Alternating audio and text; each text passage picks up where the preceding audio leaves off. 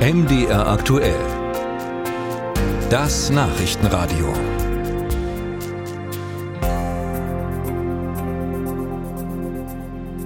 Der Krieg in der Ukraine hinterlässt immer deutlicher seine Spuren. Familien sind auseinandergerissen worden und oftmals bleibt das Schicksal der Kriegsgefangenen im Nebel.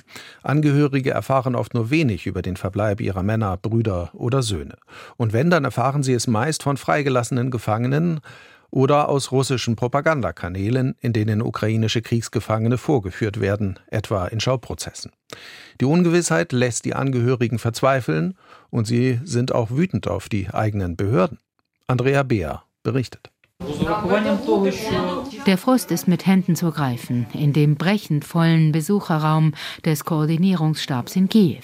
Er besteht unter anderem aus Geheimdienst, Armee und Verteidigungsministerium und ist zuständig für Fragen rund um ukrainische Kriegsgefangene in russischer Hand. Etwa 20 Frauen und eine Handvoll Männer fixieren das uniformierte Team, das an diesem Tag ihre Fragen beantworten soll. Russland hält sich nicht an die Genfer Konventionen. Sie verhandeln nicht. Was passiert denn jetzt? Sie hoffen, nein, sie drängen auf Informationen über ihre Männer, Söhne oder Brüder. Auch Halina Balikina, die mit dem Nachtzug aus der Region Cherson angereist ist. Geben Sie uns unsere Kinder zurück.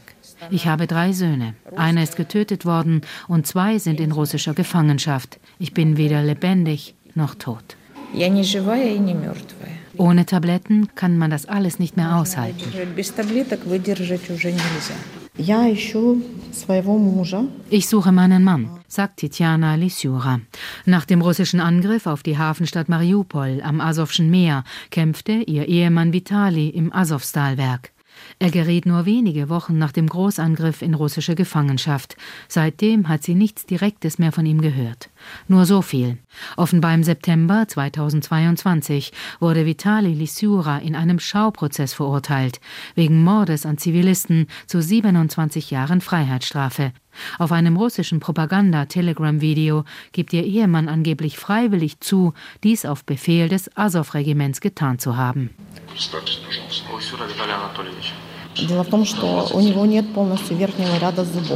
Ihm fehlt die gesamte obere Zahnreihe. In der Gefangenschaft hat er 30 Kilo verloren.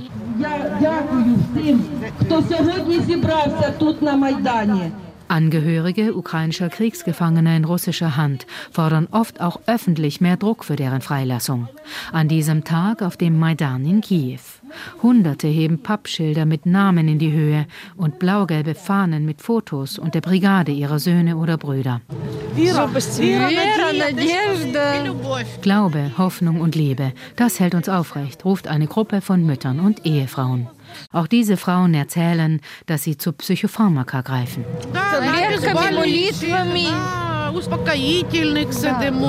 Tabletten und Gebete und wir nehmen Beruhigungsmittel.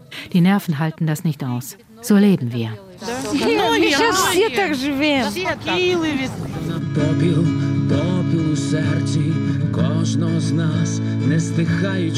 Es gibt Reden und Lieder erklingen über Mariupol. Наш Маріуполь, воля як зброя,